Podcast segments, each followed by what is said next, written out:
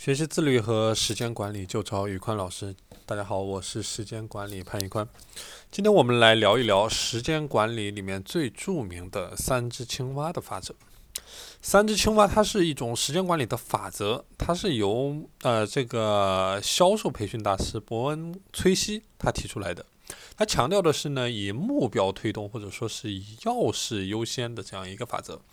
所以说这个是什么叫做青蛙呢？青蛙就是说你即将要做的最重要的任务，而吃掉那只青蛙就要求我们找出你的一天、一周、一月、一年、一生最重要、最关键、最有挑战的，然后能给你带来价值的这样的三件事情。就什么事情对你来说，你做了之后能够实现你的价值观？实现你的价值观是什么意思呢？就是能够给你带来一种持之以恒的幸福感。所以说，这个叫做你的青蛙。而且，当你一旦攻克了这几个难题，你就会欣喜的发现，接下来要做的事情越来越简单。所以说，这个就是青蛙的意思。而为什么要吃青蛙呢？因为我们的时间精力非常的有限，你不可能把所有的时间精力就全部平铺到所有的事情上面，这个是不符合我们时间管理的法则的。二二八定律也告诉我们，百分之二十的活动往往会带来百分之八十的收益。所以说，为什么我们要把绝大部分的时间精力都聚焦在那些真正能够给我们带来价值的事情，而不是在一些无关紧要的事情上面去忙得团团转？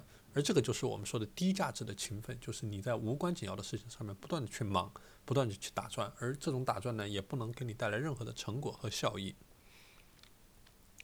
那么说了这么多，怎么样去找到我们的三只青蛙呢？问自己几个问题。此时此刻，我最紧急、最重要、最艰巨的任务是什么？或者说，什么事情只有我来做，而且能够给我带来最大的价值的回报是什么事情？或者说，现阶段要怎么样去制定计划，才能够更加有效地利用到我的时间？这个是我们找出三只青蛙的方法。那么，如何去优雅地吃掉青蛙呢？重复这几个步骤：首先，在日程表上去找出所有准备要做的事情。